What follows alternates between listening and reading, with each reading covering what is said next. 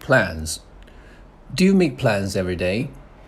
On weekdays, I usually make a checklist, and at the end of the day, I will tick or cross out the items that I have finished, which gives me a sense of achievement.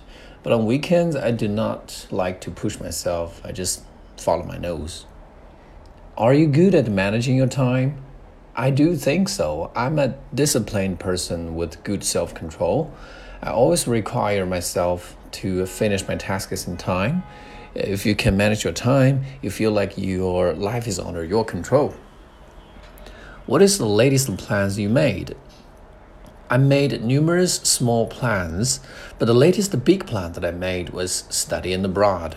It took me a long time to consider the pros and cons, but after careful consideration, with the support of my family, I made up my mind to further my study overseas.